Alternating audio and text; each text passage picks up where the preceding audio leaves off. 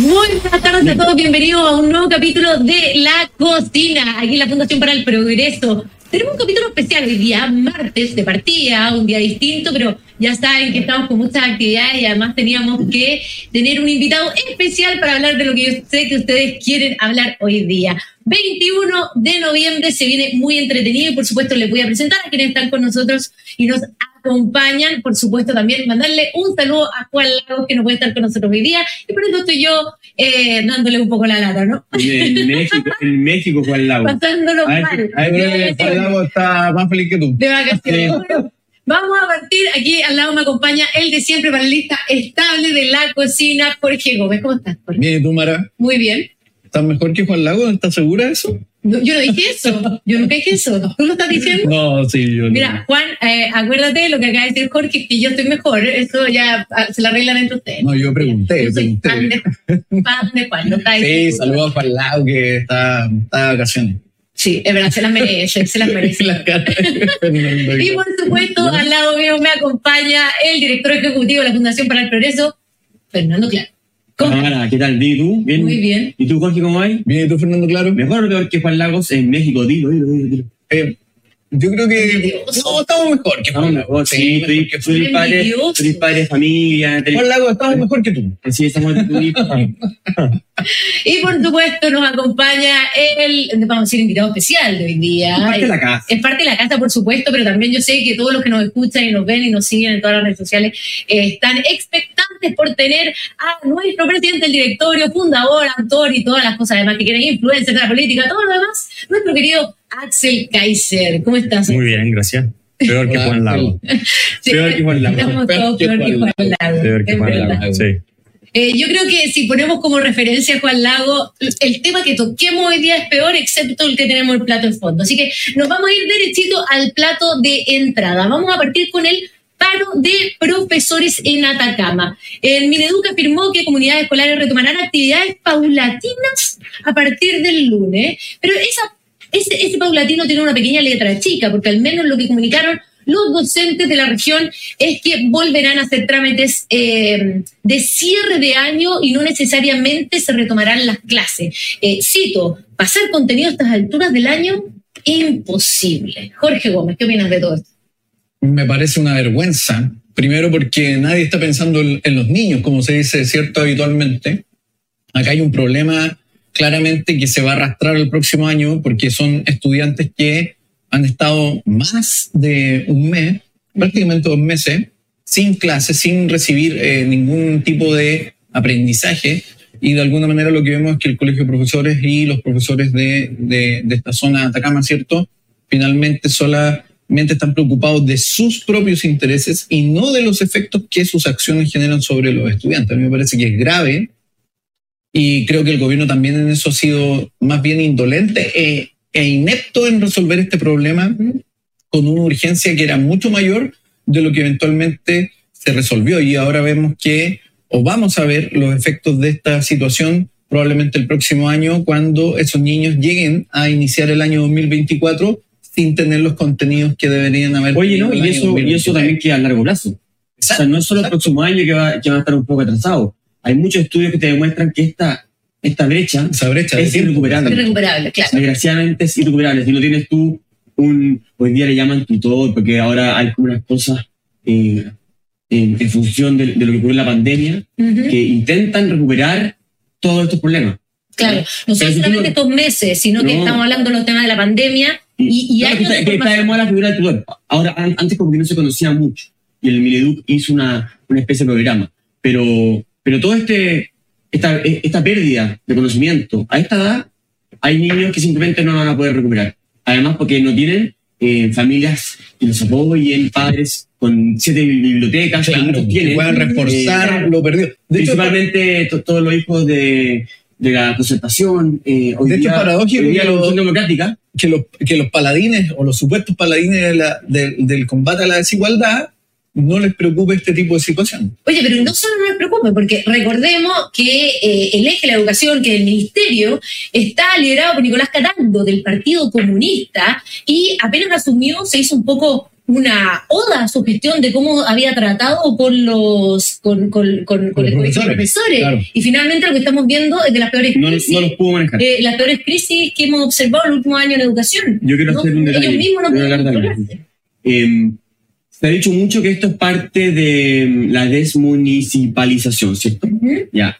Eh, esto en parte sí y en parte no, ¿ya? Porque ya había problemas en, en- en esta región, ¿ya? Y luego se, se- se traspasa a esta, a esta especie de Vale, sí, Exacto. Eh, Este nuevo, eh, este sistema que está hablando eh, Fernando de demunicipalización que se instauró en el gobierno Claro. de Bachelet. Pero... si Que no es dormir, como decía el diputado Alessandro. Eso sí, pero, pero, pero, una E ahí. Pero acá hay, acá hay un detalle, acá hay un detalle que no viene de esta ley de municipalización, sino que viene de mucho antes. Es una completa que metió el gobierno para que no se abrieran más colegios subvencionados.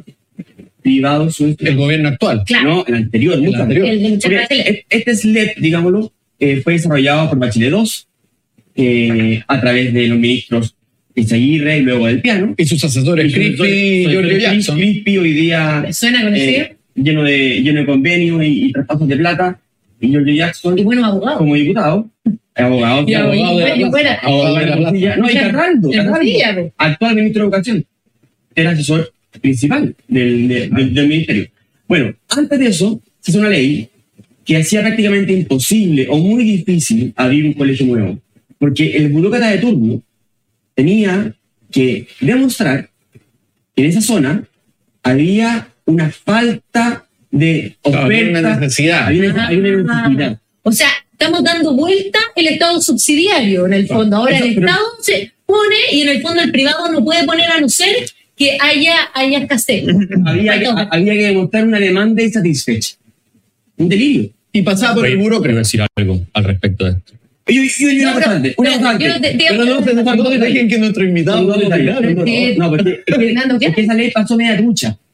Fue media trucha, porque era demostrar que existía una demanda insatisfecha. Yo conozco eh, grandes colegios actuales que ayudan a gente muy pobre. Sí, Absolutamente. No, estuvieron a punto de no abrir, porque estaban tratando de abrir en esa época. Porque fue tan, fue tal el nivel de imposibilidad de demostrar que había una demanda de trabas, obvio. y estuvieron a punto de abrir. Lo hicieron igual y día siguen creciendo, ayudando a muchas familias pobres eh, que estarían en un colegio basura. Así. Bueno, era esa demostración muy difícil. Y lo otro, que ahí se metió, se intentó meter para que, para que no fuese tan eh, estricto, es que se demostrase que no había un proyecto de eh, igual, eh, digámoslo así, ¿cómo se dice? Eh, proyecto educativo. Que demostrase que faltaba como una, una especie de educación ¿Alternativa? alternativa. Claro, en el fondo, si yo llegase, este mando el argumento, yo soy musulmán, y digo, y acá en el colegio musulmanes, te habrían, te habrían dejado abrir. Pero bueno, dejaban al arbitrio de un, Un burócrata que se aprobase que faltaba demanda, o sea, que faltaba, faltaba oferta, porque la demanda satisfecha, o que faltaba un colegio eh, alternativo ex, ex. Oye, Axel, tú, ¿Qué decir tú, has, has sido siempre súper crítico de las políticas que, eh, que puso Michelle Bachelet, tanto la- de, la, de la reforma tributaria, toda la reforma eh, educacional. ¿Cómo, ¿Cómo estás viendo estos resultados de cosas que tú visto hace muchos años atrás? Sí, por cuatro años fui tal vez la principal cara de resistencia en contra de todo el proyecto populista, colectivista del gobierno de Michelle Bachelet, en contra de personas como Alfredo Ionian, Fernando Atria eh, y todos los fabricantes de miseria que tienen al país en la situación en la que nos encontramos. Y también en contra de personas de derecha que me decían que Michelle Bachelet iba a ser un gobierno más de la concertación, que no nos preocupáramos, etcétera. Entonces, lo primero que hay que eh, tener claro es que acá a esta gente no le importa el daño y el desastre que ellos son capaces de causar con sus políticas. ¿Por qué? Porque tienen a sus colegios, a sus hijos en colegios particulares pagados, porque van a clínicas privadas. Entonces, el colegio estatal es para el pueblo, no es para la élite bien pensante de la aristocracia de izquierda. Ayornada. No, a ellos la igualdad, unos más iguales que otros, como decía Orwell, ¿no es cierto? Entonces, eso es lo primero. Estas son malas personas. Eso es lo que tenemos que entender. La izquierda es de una calaña moral miserable. Esa es la verdad. Porque puede sonar duro, pero empecemos a decir las cosas como son. No pueden decir que no se les dijo que esto iba a ser un desastre. Claro. No pueden decirlo. No pueden argumentar que no se les advirtió que la reforma tributaria iba a destrozar el crecimiento económico. ¿Qué significa destrozar el crecimiento económico? Destrozar la calidad de vida de millones de chilenos que dependen de que el país funcione bien económicamente para tener ingresos, para tener empleo, etc. Esta gente es miserable, es mala, no les importa hacer daño si es que con eso avanza su agenda ideológica, su agenda de poder, aún destrozando la calidad de vida de millones de personas. Es lo mismo que tienes en Venezuela, esa lógica, ¿no? Es la misma que tienes con los delincuentes que gobernaron en Argentina hasta hace poco, es la misma lógica que tienes con Petro, que es otro delincuente más gobernando en. Colombia, Nicaragua otro delincuente más, todos amigos de nuestro gobierno, Cuba. por lo demás, ¿no? Eso es lo número uno. Número dos, a mí me sorprende que nadie diga lo que es obvio eh, en toda esta crisis educativa. Se tiene que acabar la educación estatal, tiene que ser toda privada en Chile. 100% de la educación tiene que ser privada, subvencionada, está bien, por los contribuyentes, porque no es el Estado que Voucher, subvenciona, somos los contribuyentes los que subvencionamos.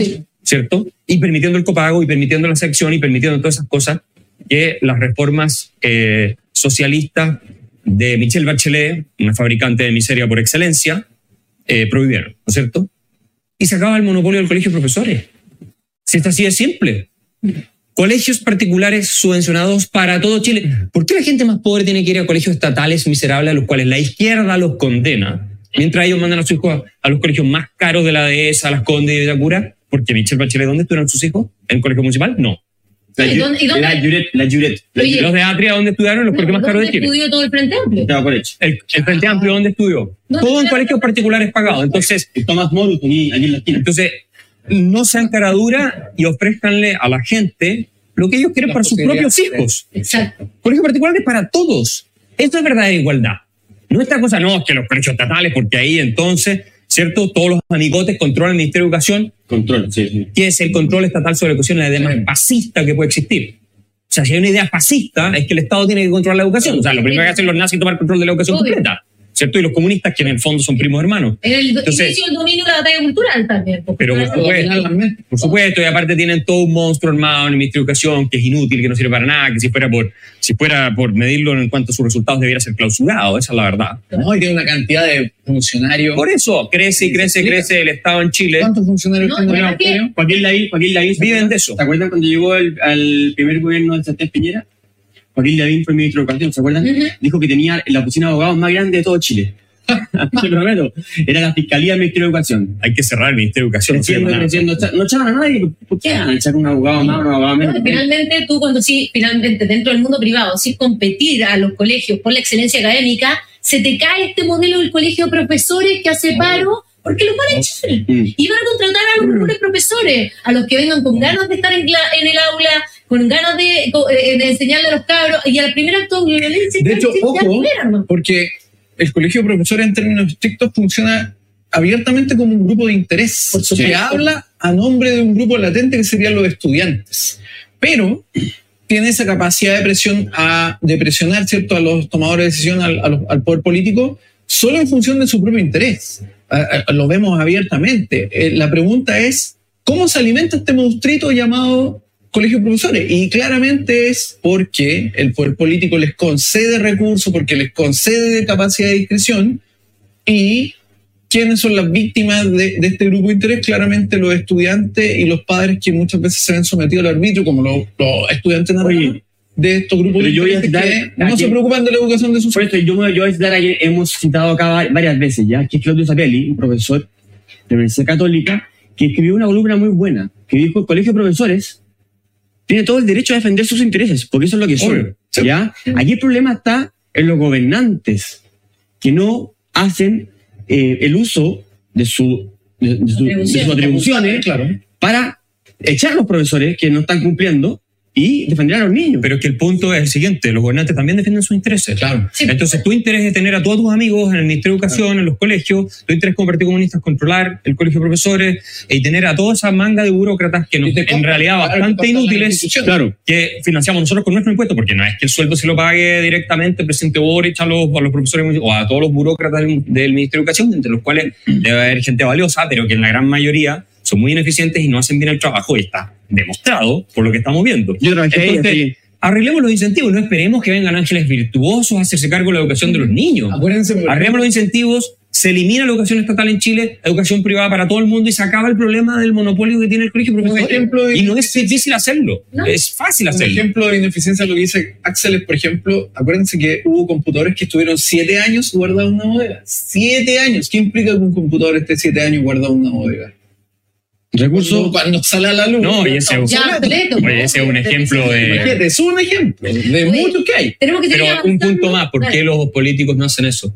Porque sus hijos van a todos a colegios particulares pagados. No les importa. Da lo mismo. Entonces no les importa Oye, lo que pasa con el incluso, incluso es tanto el, la ambición de ellos de tener colegios que ellos puedan controlar el Estado, que eliminaron los únicos colegios Sí, lo emblemático. públicos que eran buenos.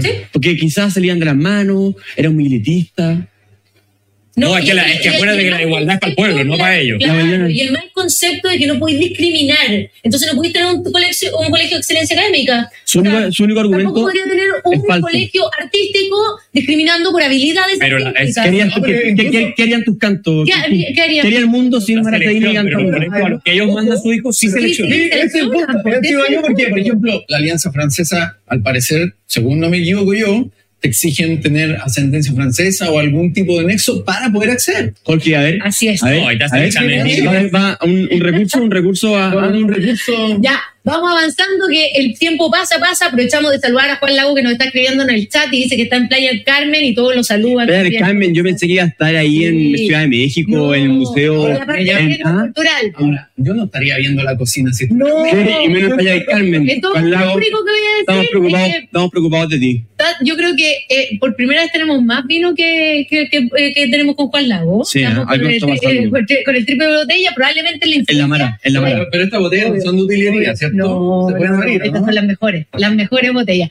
Pero, eh, eh, pero además me imagino que Juan también está, también está en la suya. Pero voy a pasar al segundo plato de entrada que tiene que ver con un tema que yo sé que la mayoría de ustedes eh, están muy pendientes y les afecta todos los días, que tiene que ver con eh, la violencia, la delincuencia, el, el narcotráfico, el crimen organizado. Eh, el presidente Gabriel Boric arremete contra la oposición y dice, nos exigen lo que no fueron capaces de hacer en el gobierno anterior. También salió el ex ministro vocero de gobierno, Jaime Del Olio, a decir al presidente que ya después de dos años de gobierno no puede ser que siga echando la culpa al gobierno anterior y que se dedique a trabajar por todos los chilenos. Un poco estoy eh, parafraseando lo que dijo el ministro. Yo, yo aquí vol- volvería al mismo, a la misma tecla, como dicen hoy día, que tocó Axel.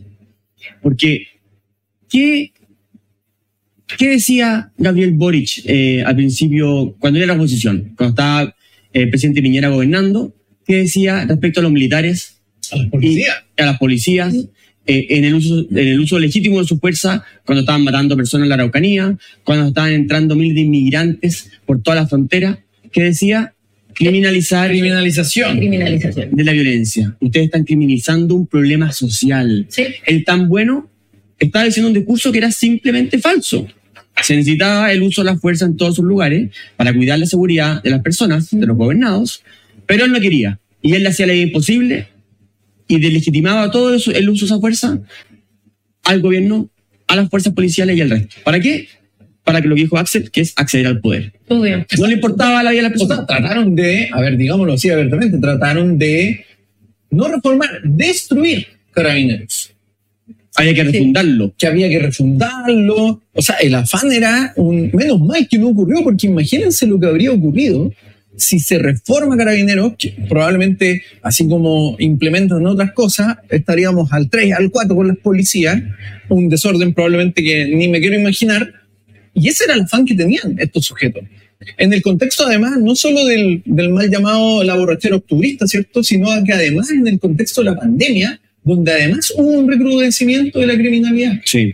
Por lo tanto, aquí lo que plantea el gobierno, lo que plantea Gabriel Boric es de una hipocresía del puerto un buque en términos estrictos, porque ellos ayudaron con su discurso a mermar el Estado de Derecho, a mermar la acción de las policías, a mermar finalmente el, La legitimidad. la legitimidad de, de los agentes de, de- del orden. Orden y la seguridad. Exacto. Sí, sí. Bueno, hay que agregar un punto, que es la ideología que los motiva, porque Por supuesto. por supuesto que no tienen problema en que las policías repriman, violen los derechos humanos, asesinen gente cuando se trata de regímenes de izquierda. Ah, claro. ¿cierto? Entonces lo que hay que entender es que no es que ellos estén en contra de las policías y el aparato represor del Estado per se, es que están en contra de un eh, aparato represor que funciona de acuerdo a las normas liberales que les impide a ellos concentrar el poder total en sus manos. Y eso es lo mismo que ocurre con la educación.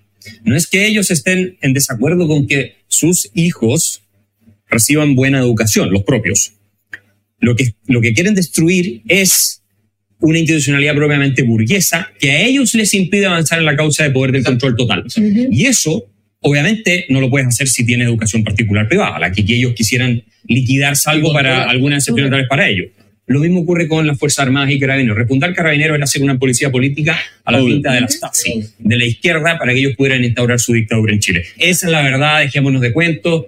La izquierda chilena, no la socialdemocracia de centroizquierda, estoy hablando de la izquierda que está hoy día en el gobierno, fundamentalmente Frente Amplio y el PC, son totalitarios, son revolucionarios en la tradición marxista y siempre van a intentar una y otra vez establecer su dictadura en nuestro país y van a avanzar cortando el salame tajada a tajada y por eso es tan absurda la posición que toma la centroderecha y la derecha o parte de la derecha de eh, negociar, entrar a conversar y dejarse llevar, ¿no es cierto?, por los labios rojos combinados con los ante, anteojos de Camila Vallejo, que es una persona de acuerdo con los regímenes más criminales de América Latina. Entonces, ¿hasta qué, hasta cuándo vamos a seguir con esta farsa como si estuviéramos tratando con fuerza democrática? Eh, instrumentalizan la fuerza pública. Y la tengo que utilizar cuando yo soy oposición, todo lo que ellos hagan, nosotros podemos destruir y quemar el país, y todo lo que ellos hagan es un crimen contra eh, los derechos humanos de las personas. pero cuando pero no, pero cuando yo estoy en el gobierno y la crítica uno de la ciudadanía, la seguridad, yo ahí sí las puedo aplicar. Ahí corresponde si no puedo tratar de asesino al presidente de la República cuando soy oposición. Y finalmente vuelven con ese discurso facilito. Recordemos cuando Gabriel Boric asumió y le dijo al presidente, eh, nosotros lo vamos a hacer mejor que ustedes. Nosotros, no, nada, pero nosotros lo vamos a hacer mejor que ustedes. Esto con diálogos, lo que pasa es que ustedes no, no tienen voluntad política, ustedes no dialogan, nosotros con diálogo, a punta balazo recibieron, a punta balazo lo recibieron. Entonces, es yo creo que esto, además de ideológico, que es lo principal, lo número uno, es que tenemos una clase política que es, es tarada, es realmente tarada. Pongan ahí un chan. No, pues sí es verdad. O sea, son realmente limitados. O, no, o sea, no tienen, no tienen ninguna capacidad de realmente leer los problemas, verlos o asumir las verdaderas consecuencias. Y, cuando, y cuando finalmente terminan siendo los que encabezan esos procesos, dicen, ah, chuta, parece que nos equivocamos. Parece que romantizamos la violencia. Parece que romantizamos la La inmigración. La inmigración, la inmigración perdón, la inmigración. Es que pasa lo que, lo, que, lo que dice Axel, en el fondo, que hay que ver que también los grupos políticos no se ven afectados por este tipo de situaciones. Es decir, acá, por ejemplo. Es lo que habla Iván Puducci en su libro Chile Tomado. Exacto. Hay una autosegregación de la Ellos no sufren ningún embate, no sufren cuando se agudiza la criminalidad en una sociedad y aumenta, por ejemplo, o se debilita el Estado de Derecho, los que sufren no son las élites. No son las élites, son los ciudadanos comunes y corrientes. Cuando se produce, por ejemplo, y es lo que está ocurriendo hoy día, una inmigración sin ninguna clase de control, quienes sufren no son las élites, son los ciudadanos comunes y corrientes. Cuando la economía se ve descalabrada, como el hoy día cierto embajador en Brasil anunciaba, ¿cierto? Y se le mete inestabilidad a un país, los que sufren no son los que terminan siendo embajadores en Brasil y, lo pasan bien en Río de Janeiro, sino que los ciudadanos comunes. Y corren. Oye, ¿a propósito, ¿estará en Brasilia aburrido o está en Río de Janeiro? No, yo creo que está en Río de Janeiro. No, con su guayadera. Con la vida, claro. Y no, olvidarle esa foto, ¿cómo es el apellido de...? De Polo, De Polo, Sebastián de Polo. Bueno, vamos, vamos, a meterle inestabilidad. Vamos a meterle inestabilidad, al país. Oye, yo creo, antes, antes que cambiemos, yo quiero nada más que decir que el presidente Boric día dijo, respondiéndole no sé a quién, de que Chile, o sea, ¿qué Chile? Eh, no era el país más peligroso de Latinoamérica. ¿Cierto? ya, no, oye, yo pero, pero bueno, bueno, ¿qué importa?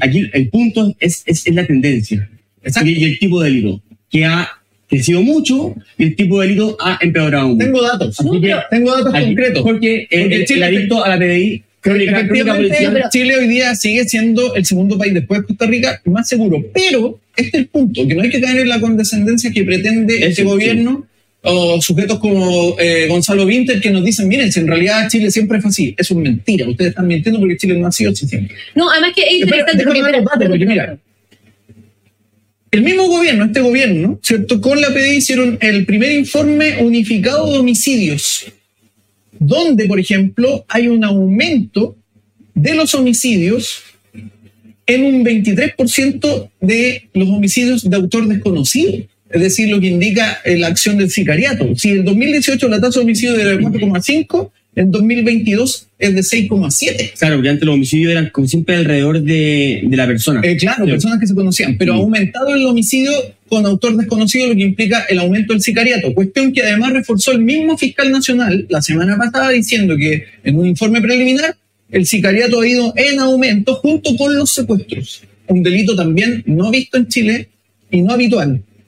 Eh, y un informe del Poder Judicial también indica que la presencia de extranjeros formalizados por asesinato aumentó en un 270%. Por lo tanto, cuando el presidente Boric nos dice, mire, seguimos siendo el segundo país, sí, efectivamente, pero las cifras anexas La- nos están diciendo la que la tendencia. la tendencia va a que lleguemos, no sé, a tercer y cuarto lugar, lo que no es nada bueno. Está dando solo noticias malas, Jorge Gómez. Sí, no, Sí. no, cambiamos los titulares Sí. para que el, el corazoncito del Sí. presidente no termine dañado. seguro te doy firmado que debe estar viendo los, los para, panamericanos. En vez de Sí, No sé, estar ahí en el sabéis que no sé si es mejor que trabaje o no. Esto ya es una discusión para otro día. Tenemos que avanzar al siguiente tema, pero eh, no antes sin recordarles que por favor le pongan like a este video y nos sigan en todas las plataformas digitales y redes sociales de la Fundación para el Progreso. Compártalo también, Porque compártalo. además estoy aquí leyendo el chat y por ejemplo Cassandra dice, casi me pierdo a Axel, tienen que avisar, dice, con la chita avisan, pero lo pusimos en toda la red, Cassandra, tienes que seguirnos y por supuesto poner la campanita en YouTube para que te recuerde cuando viene la cocina, cuando vienen nuestros programas y también lo subimos a Instagram, estuvo en las redes sociales, en X también, siempre digo Twitter, no puedo superar eso. Twitter, también lo subimos en LinkedIn, em, en, en TikTok, así que para que recuerden seguirnos si quieren estar atentos a estos programas. Además, aprovecho de avisarles la programación que tenemos esta semana. Este jueves 23 de noviembre a las 7 de la tarde tenemos el lanzamiento del libro El buen Sal- del buen salvaje al buen revolucionario, junto a Ascanio Cavallo y Joaquín Fermanduá. Aquí les tengo una copia porque además Pueden adquirirla, por supuesto, a través de la página web de la Fundación para el Progreso y se pueden inscribir para venir a ver la presentación y además pueden verla de manera eh, online. Eh, Todo invitado, todo invitado. todos invitados, por supuesto. Más próxima semana en Valdivia, atentos que lanzamos el libro Ecología de Libre Mercado a todos los que nos acompañan en el sur. Y me voy a adelantar, aprovechando que está Axel, porque la próxima semana, Sí. el próximo jueves, también tenemos lanzamiento. ¿Cuál? ¿Cierto, Axel? Tenemos el lanzamiento del libro del odio a los ricos. Así es. que hemos escrito con Reinhard Zittelmann y que básicamente es un análisis sobre cómo este discurso antirrico, igualitarista, redistribucionista destruyó o contribuyó a la destrucción de eh, las bases del progreso de Chile y al mismo tiempo hay un estudio bastante a fondo de qué es lo que piensan los chilenos de los ricos y cómo eso se explica en, en el marco teórico de eh, sociedades que tienen mayores o menores niveles de envidia, por ejemplo, o mayores nive- niveles de inclinación por el capitalismo o menores niveles de inclinación por el capitalismo. Así que es un libro no muy ¿Y cómo, extenso. y cómo midieron eso de Con nivel de Ipsos- con envidia? Ipsos Mori. Ah, con encuestas. Sí, se hizo un estudio con Ipsos Mori bastante detallado, se establecieron las categorías, las preguntas. Esto es un, un sistema, una metodología que Zittelmann ha desarrollado y la ha aplicado ya en varios países del mundo. Y estos libros se han publicado también en distintas partes Qué y ahora se hizo para, para Chile. Sí. Estaremos expectantes entonces Sí. de la librería, ¿no? Ya saben, tenemos dos lanzamientos importantes este jueves y el próximo jueves 23 y 30, si no me equivoco. 30, sí. eh, para que estén atentos a las publicaciones y se inscriban porque van a estar muy, muy, muy interesantes. Bueno, y pasemos al plato de fondo, que yo sé que es lo que todos están esperando. eh, y además lo que todos me ponen en el chat, porque ahí estoy viendo que no solo están pidiendo presidente para el país trasandino, sino que también están pidiendo para este, el mismo que está sentado, así que con una sola frase. Milei, nuevo presidente de Argentina, Axel Kaiser, te doy la palabra. No, ¿Eres, eres, eres el Milei chileno o no? yo soy el Axel Kaiser. ah, ya, ya. Mira, es un triunfo obviamente impresionante, nadie lo puede dudar. A mi juicio es la elección más importante de la historia de América Latina. ¿Por qué? Por las implicancias que tiene desde el punto de vista cultural y de la transformación de un país que es completamente colectivista o era, peronista, etcétera, a la elección de un candidato libertario es un salto cuántico galáctico. Y por lo tanto, desde esa perspectiva es la, es la elección más simbólica, más importante de la historia de la región. Eh, es lo que yo le dije a Ben Shapiro en una entrevista, es como que un cristiano radical hubiera ganado elecciones en Arabia Saudita suponiendo que hubiera elecciones. O sea, En Irán. un país musulmán, en Irán, ¿te fijas? Eh, y lo único que queda ver ahora es cómo le va a ir a, a Milei. Yo pienso que tiene más posibilidades de tener éxito de lo que todo el mundo cree, aunque sin duda va a ser muy difícil el camino.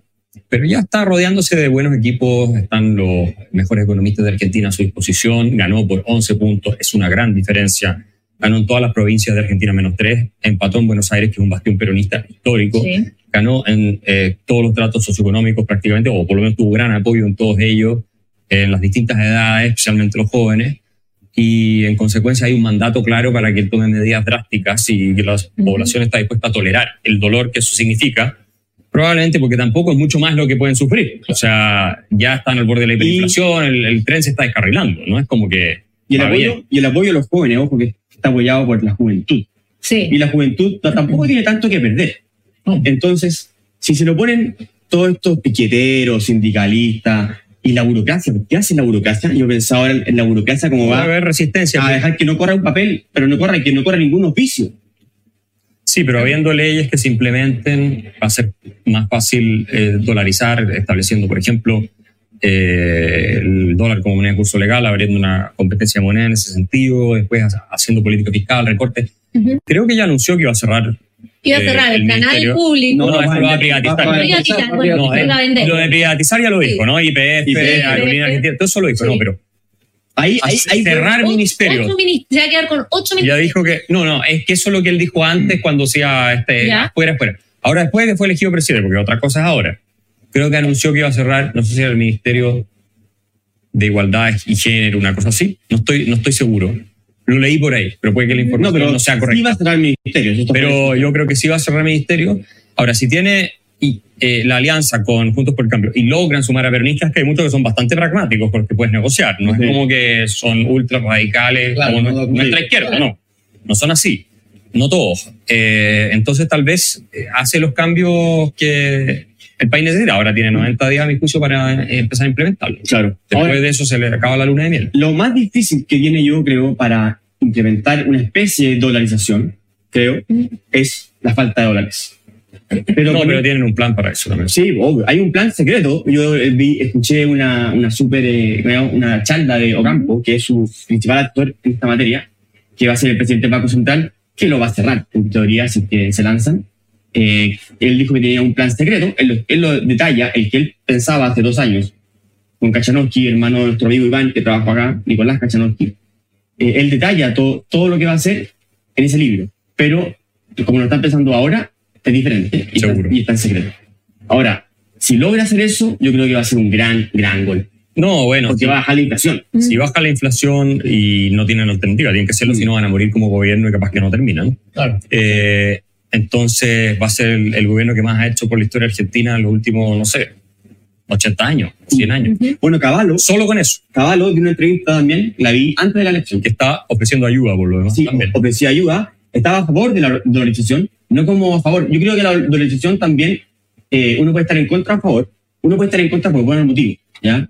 Eh, pero no los típicos que dicen que yo creo que son los malos, soberanía nacional. No, son tonterías. Señoría- Claro. No, señoría, es que acá en esta economía no, no, tiene sentido más aún si la comparas con esta economía real. Eh, pero Caballo decía incluso lo que tú acabas de decir.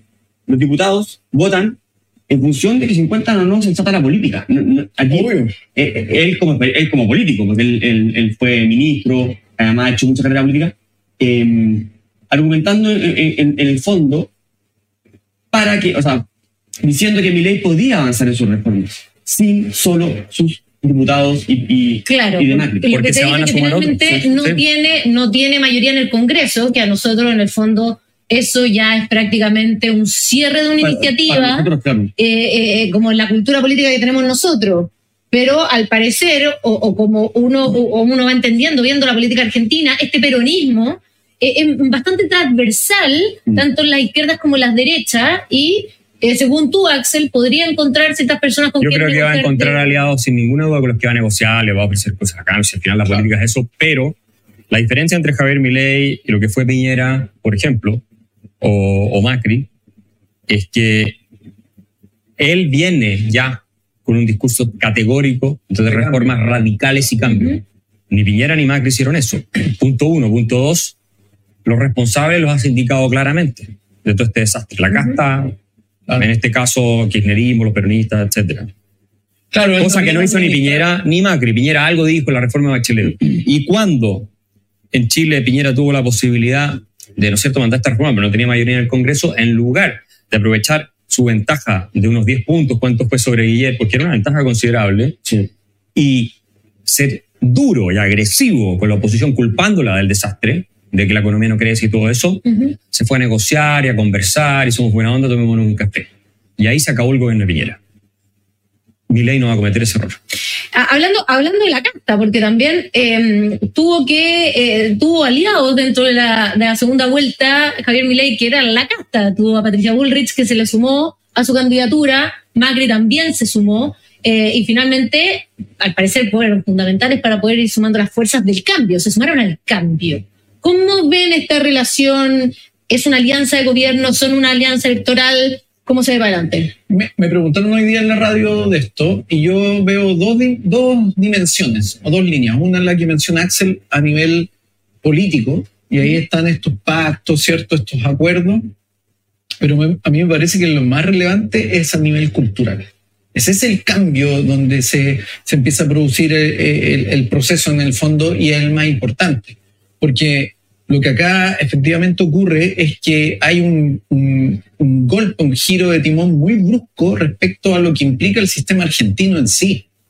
Es un llamado, en el fondo, a descomponer el asistencialismo, a, cuestionar el estatismo eh, ya anquilosado, y por lo tanto, en esa dimensión me parece que mi ley tiene mucho más terreno que le va a permitir de alguna forma manejar a nivel político eso. Es decir, mientras mantenga la lógica del apoyo a nivel de la sociedad, sobre todo de los jóvenes, los actores políticos se van a ver obligados a ir sumándose a esas reformas. Pero para eso necesita un enemigo.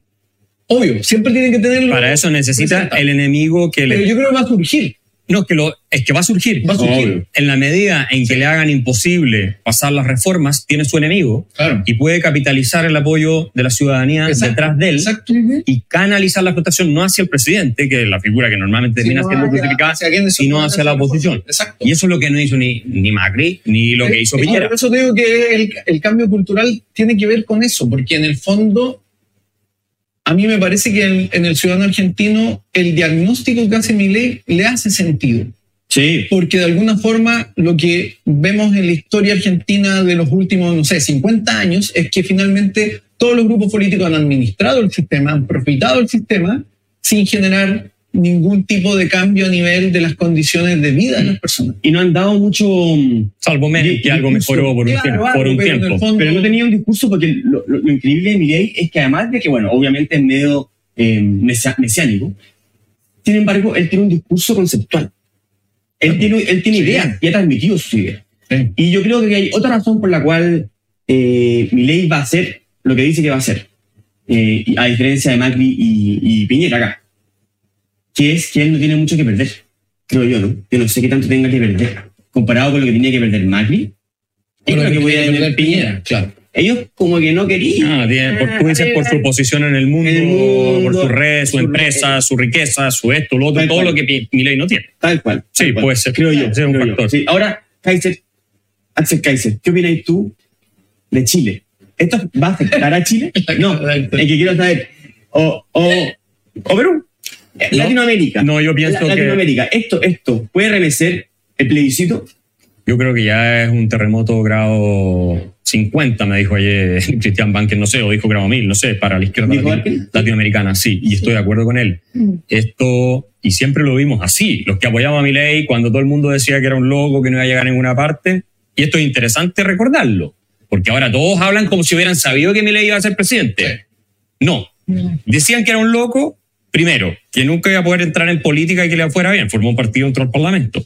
Después decían que no iba a poder tener ninguna opción como precandidato presidencial.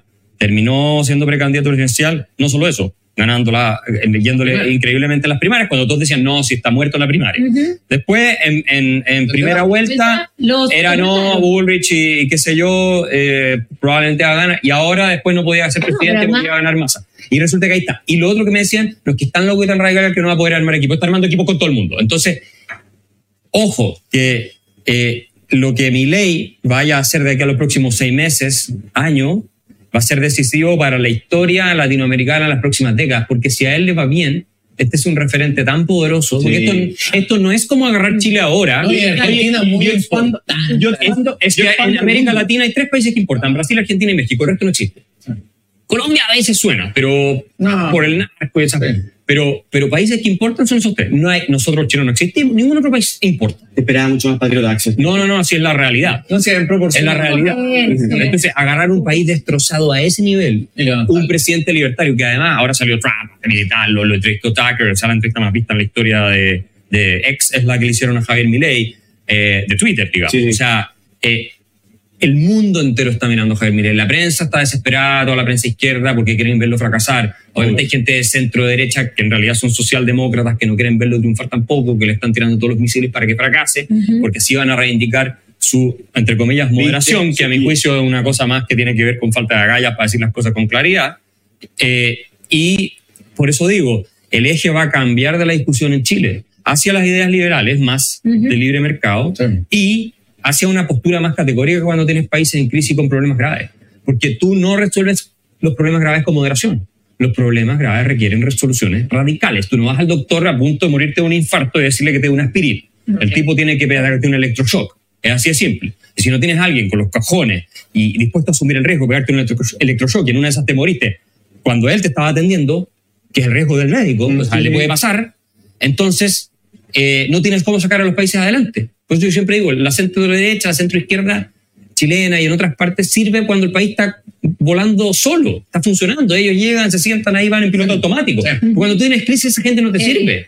La profundizan porque son incapaces, no tienen, los- no tienen el coraje, la claridad mental y están dispuestos a asumir riesgo, entre otras cosas, por lo que decías tú, Importante. para tomar las decisiones que son de dolor de estómago, las que esto me puede salir mal y me puede ir al carajo. Sí. Sí, claro. Y eso Bueno, Requiere tener- requiere tener huevo. Ya dijo, ya dijo, mira, el gradualismo no sirve. Lo dijo en su primer discurso. Sí. Oye, ¿y cómo, ¿El qué? El gradualismo Sí. no sirve. Y Macri lo apoyó, ¿ah? Dijo, lo esto no es tiempo de a nivel de proyección cultural en Chile?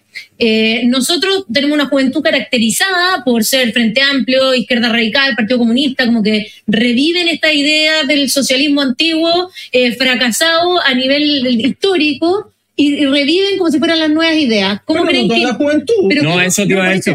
¿Cómo creen que impacta eh, el- este fenómeno libertario en Argentina? ¿Cómo creen que se están moviendo las ideas de la libertad hacia las nuevas Pero generaciones? nosotros vemos la FPP. Sí, nosotros tenemos cientos de miles, si no millones de seguidores a esta altura, que ven nuestro, consumen nuestro contenido, que siguen, nos siguen en redes sociales, etcétera. Eso no existía 10 años atrás. Ese es un cambio estructural en la mentalidad de los jóvenes, Sí. que hoy día abrazan ideas liberales y ya no van a ser ni socialdemócratas, ni van a ser de izquierda extrema, ni radical. Por supuesto, va a haber gente así también.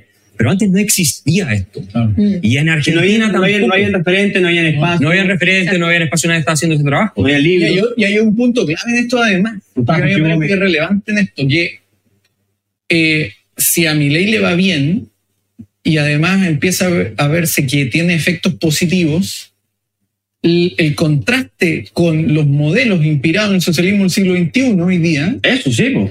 van a quedar aún más evidenciados en su fracaso, porque hoy día si uno hace la pregunta, ¿qué país en América Latina inspirado en los preceptos del socialismo del siglo XXI garantiza Venezuela. seguridad a las personas y una economía bullante, eh, con, con alto empleo, etcétera? Ninguno. No, esto va a ser, una- esto va a ser crucial.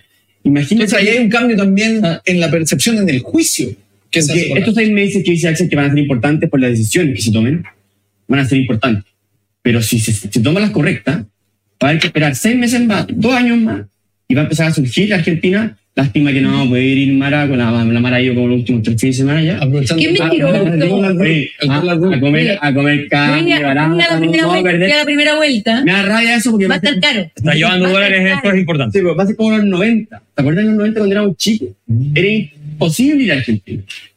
No, porque Pero- acá era 1-1. O sea, uno cuando uno, estaba. Menem y con Caballo pusieron la. Claro, porque la, la, la el tipo de convertibilidad, cambio fijo, la es, muy convertibilidad. parecido, es muy parecido a, a lo que es la dolarización. Lo muy parecido, salvo que la valorización no es reversible casi. Es mucho más difícil. Mucho más difícil de revertir. Claro. Exacto. Y porque claro, pero bueno, y ellos, y ellos también se, se pasaron de listo, gastaron más de lo que tenían, y bueno, nada, nada, nada siempre va a funcionar. Pero bueno, eh, Es cierto. si Oye, eso funciona, Pero prim- hay, señales de que esto, o sea, las bolsas en Argentina, la bolsa de Argentina subió 20% ya. Dentro y Sí. afuera, los activos de, de empresas argentinas subieron, pero Sí. como la espuma. Entonces, claro, tú puedes ir de un una apuesta, una apuesta, es una apuesta. Pero al menos los mercados muestran que creen en el gobierno. ¿No? Y al principio era como, no, esto va a ser un desastre porque este tipo está loco, no va a tener ni una posibilidad de gobernar. Si eso fuera así, los mercados en Nueva York y en todas partes no estarían ya cambiaron de opinión, porque vieron que fue capaz de armar coalición, de ser pragmático, etcétera. Entonces, Y yo, Macri- y yo Macri- tengo algunas fe. Oye, que- Macri se la jugó con Bullrich así, pero desde el día Sí. uno. Es que eso hay que decirlo. Macri es un patriota. Mm. Sí. Podemos criticarlo por su globalismo, todo lo que quieran, igual Igual. que Patricia Bullrich. Son patriotas. Lo que les Sí. interesa, creo yo, finalmente es El el de bienestar del Argentina. argentino. Sí. Algo que tú no tienes en la centro derecha chilena. Porque yo no creo, si acá un Milei hubiera llegado, que eh, sectores de, de centro derecha que lo hubieran atacado, porque entonces se les revuelve el estómago cuando él habla un poquito fuerte, ¿no es cierto? Bueno, lo hubieran apoyado. Porque acá es básicamente el ego personal lo que predomina en el sector. La izquierda en ese sentido es mucho Arriba. más, es mucho más colaborativa. Sí. Sí, no, y es capaz de darse vuelta la chaqueta, Mil y cambiar la terminología y acuérdate una José Antonio Castro. Sichel, a José Antonio Castro no le prestó No, ropa. no, nada. Pero ahí está el punto No, sí, de que arriesgan, porque no están perdiendo nada en Chile. Eh, En el caso argentino, yo creo que el desfonde es tal, en, en términos. Eso es un elemento, políticos, pero, que pero no, los actores se la juegan más. pero no para ellos como personas. O sea, Macri no tiene No, ningún- pero- se puede ir a cualquier parte del No, mundo. Que pero- pero en el caso eso- chileno, eso en el habla mejor de él. En el caso chileno, no están dispuestos a quemar las naves porque tampoco pierden mucho hoy día. Hoy día. No, yo creo que pero este- no sabemos qué va a pasar. es un en país muy particular. Cuando se habla de estamos rivalidad, al final del No, programa. día no, Y- no arriesgan por eso, porque no, No nos podemos, eh, no nos podemos saltar las partes favoritas, que yo sé que todos los que nos están viendo. Eh, Oye, estamos en la hora. por eso estamos casi en la hora, por eso te digo, porque no paráis de hablar, pues Jorge Gómez, ¿qué hacemos Gómez. con eso? No. Entonces tenemos que pasar a la parte, pues sí, además que el tema Argentina, yo sé que la mayoría estaba esperando que habláramos de eso, pero no, tenemos que pasar al jugo de la semana. ¿Quién quiere partir? Jorge, ¿partís tú? Voy a partir ¿Con tu yo. jugo? A propósito del todo el debate migratorio, eh, el jugo de esta semana es el campeón de los jugos de la cocina. El rey, el rey. Gonzalo, Gonzalo. Nuevamente, eh, eh, siempre gana. Jugoso, jugoso. ¿Por qué es el jugo de esta semana? Porque resulta que hizo un video denunciando al gobierno anterior de que era el responsable de todo el problema migratorio, porque, entre otras cosas, efectivamente, Cecilia Pérez dijo, vamos a traer migrantes hasta que el, el país lo aguante. Efectivamente, hubo irresponsabilidad. Pero lo raro es que Gonzalo Winter se olvidó de sus propias declaraciones cuando él acusaba que el establecer reglas para la migración, el impedir la inmigración ilegal, eran actos discriminatorios y que eran atentatorios contra los derechos humanos y que de alguna forma todos tenían el derecho a entrar libremente al país. Gonzalo Winter se olvidó de eso y sin embargo estaba siendo de pontificador respecto al problema migratorio. Cuando usted, diputado, también es responsable con su propia irresponsabilidad y su demagogia del problema que hoy día sufre Chile con la migración. Así que Gonzalo Winter nuevamente es el jugo para mí En, palabra- en- la cocina. en palabras de otro jugoso sería eh, que romantizó la violencia. Perdón. La, inmigración, como como Rementería. como el, el diputado Rementería. Perdón, Mara. No, eh, voy a seguir yo con mi jugo y la que se lo lleva esta vez es la diputada Emilia Schneider, que tuiteó y más encima, cobarde, lo bajó después el tuit, el ex, llámelo como quiera, a raíz del triunfo de Milei en Argentina, dijo, hoy nos duele Argentina, pero en todos lados el avance la ultraderecha es real. Detenerlos es un deber porque con ellos pierden quienes tienen menos. Yo le digo a la diputada Schneider que lea alguna estadística, se lea algún librito, se meta y se informa un poco y cache que Argentina está con un 140% de inflación. 40% de pobres, 10% de las personas viviendo en, en, en extrema pobreza. ¿A esos pobres le está hablando usted? ¿A quienes los de su sector tienen en la miseria? Por favor, un poquito, un poquito más de decencia en sus palabras, diputada. Y con esto aprovecho de darle el pase a- Es que no leen los diarios. No, no leen los diarios, es verdad, no se informan. Por eso hablan tonteras. Leen en diagonal. claro. El jugo de esta semana se, se lo gana el exministro, animador de asados, como le puso el rector Carlos Peña, Francisco Vidal, quien dijo que la constitución, la, constitución, la constitución actual es la constitución del agua y que no es la de Pinochet. No, lo dijo, lo dijo, lo dijo, lo dijo. ¿No eh, No, No, pero ¿quién? ¿Dónde Vidal, Francisco Vidal, animador de ¿a usted no le cree? ¿No? Busquen, busquen. Si lo dijo. Googleen, googleen, googleen, googleen. Bueno, Francisco Vidal, eh, él dijo, no, no. Ah, Sí, Francisco Vidal. Bueno, ya, eso demuestra la hipocresía absoluta de la izquierda respecto a todo lo que concierne política. No tienen principios, solo le interesa el poder. Es falso todo lo que dicen, no le crean nada. Listo. Jugo Se Francisco animador de asado. Pero estamos pero ahí, con el exprimidor acá en esto, el pasado jugó. Y Axel, No, yo creo que el jugo de la semana para volver a la arena internacional es de masa, es masa, porque se tomó un sabático después de que perdió la elección de ministro de Economía. Lo criticaron tanto que después dijo que parece que iba a volver, no sé en qué está, pero Quiero licencia. imagínate, eso sí que es jugo, o sea, a nivel ya planetario. No, Planetario. no, porque esto no trasciende las fronteras de Chile, pero lo otro es ya a nivel global, o sea, sale en todas partes del mundo. Uh, es muy bueno que, Argentina se deshaga de masa de los peronistas y todos esos charlatanes que han gobernado ese país eh, por tanto tiempo. Así. así Aquí es. estamos con una semana jugosa. Sí, pasaba jugoso y con esto eh, se nos está yendo el programa y tenemos que pasar al bajativo. Eh, Partimos por el otro lado, Axel. Libro recomendado. libro recomendado, algo, película, serie. No, no está muy- no está muy- seguro, no está muy No, sí. no, es que lee tanto que no sabe cuál elegir. Sí, no, a ver. Eh, yo diría que un libro que es eh, buenísimo es el de último de Thomas Sowell, Social Justice Fallacies, Falacias de la Justicia Social, que lo acaba de sacar este año, hace Ah, no muy poco tiempo, eh, Bueno, bueno, donde se buen explican conceptos básicos de economía y otras cosas, como siempre Sowell, eh, explicando al pa- de paso, ¿no es cierto?, por qué la izquierda se equivoca tanto y los discursos son tan confusos y caen en todas estas contradicciones y falacias que terminan por infectar el debate público y llevarnos a pésimas eh, políticas públicas y económicas y a pésimos resultados. Oye, que- oye vamos, vamos, vamos a comprarlo. Bueno, sí. Increíble que siga activo el señor Sowell, Mm. ya de- más de No, 93 por ahí. 93 años. Yo voy a recomendar el bajativo Dolarización, una solución para Argentina. Mira. Eh, este libro lo escribió Nicolás Kachanowski, hermano nuevamente, repito, de Iván, Iván Cachanowski. quien estuvo acá, economista en la Universidad de Estados Unidos, y Emilio Campo, que asesora hoy día a eh, Javier el, el presidente electo Javier Milei. Acá explican por qué ya Argentina no va para más y por qué la, la dolariza- dolarización no es un primer mejor, como le llaman los economistas, no es el ideal, pero lamentablemente en Argentina ya no se puede aplicar eh, lo que debería aplicarse, que es tener un banco central autónomo, por no decir otras cosas, sino que ya hay que llegar a la dolarización. Eh, acá explican el caso de Ecuador, que es muy bueno. Este libro fue publicado el año pasado, así que tiene 22 años de historia, la experiencia ecuator- ecuatoriana, que desmitifica todas las, las críticas más duras a la dolarización. Así que Argentina es un camino al que pueden seguir y aquí se pueden documentar muy bien de lo que están pensando y por qué quizás puede funcionar con mucha probabilidad. Qué buena recomendación, muy al día además. Sí, total. Perfecto. Lean mi columna, lean mi columna hoy día eh, en el Mercurio, en la red de la FPP, ahí está. Un Es resumen, verdad. Un resumen. Aprovechamos, eh, el lunes, el lunes salió una entrevista de Axel en El Mercurio, además También. tenemos tu columna y Jorge Gómez también siempre está Con publicando. la radio, y- oye, y también ¿La Axel fue con, eh, a conversar con Ben Shapiro. Sí, pues lo- lo- vamos, vamos a en las estar- redes de Está en la red ya. En la red de la FPP está disponible. Ya fue subido, ya fue subido.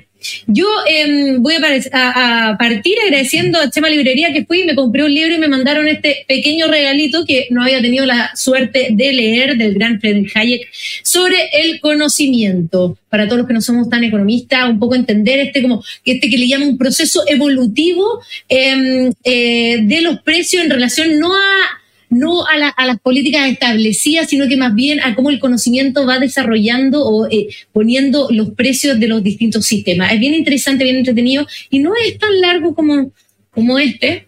Así que yo que he traído, no, he traído unas recomendaciones gigantes, pero este, desde que traje la rebelión de Atlas, esa cuestión me dejó, pero, Claro. mal. Así que es súper eh, fácil y rápido de leer, se lo recomiendo, lo pueden encontrar ahí mismo, es de eh, eh, Unión Editorial. Así que ahí está. Ahí. Jorge Gómez. Yo no tengo el libro en físico porque leo en Kindle. Mira, no, el Soy pirata. moderno, yo soy más moderno que usted. No, yo soy romántica No, pero voy a recomendar el libro El Yo Soberano, ensayo sobre las derivas identitarias de Elizabeth Rudinesco, que es un libro que aborda la problemática de las políticas identitarias y cómo eso está gener- generando estragos en las democracias, cómo de alguna forma eh, estas políticas identitarias exacerban no la democracia, sino que más bien los particularismos y cómo esto está ligado también con una exacerbación de un yo que se presume soberano ante todo tipo de relación y por lo tanto que no media eh, con los otros y cómo se traduce en políticas que son abiertamente intolerantes, cultura de cancelación, wokismo, octubrismo y otras otras locuras que están afectando nuestras democracias. Así que un libro de este año, así que lo recomiendo totalmente como Jorge Gómez y el psicoanálisis, una nueva era. Sí, muy bien. Ah, mira, mira, mira. Bueno, y recuerden que además eh, a las redes sociales subimos después un reel con todas nuestras recomendaciones para que estén atentos y sigan y se suscriban a nuestros canales y a nuestras eh, plataformas digitales y redes sociales para que estén al día con todo el contenido y las futuras actividades que vamos a tener en la fundación. Se nos fue la hora, agradecerles por supuesto la sintonía, sigan participando de la cocina todos los lunes, excepcionalmente de repente algunos martes, y nos vemos la próxima semana. Saludos a todos y muchas gracias por Cuídense. Chao a todos. H está conectado. Axel, al- olvídate al del- pateo y al- Gracias por el chat. Se corta.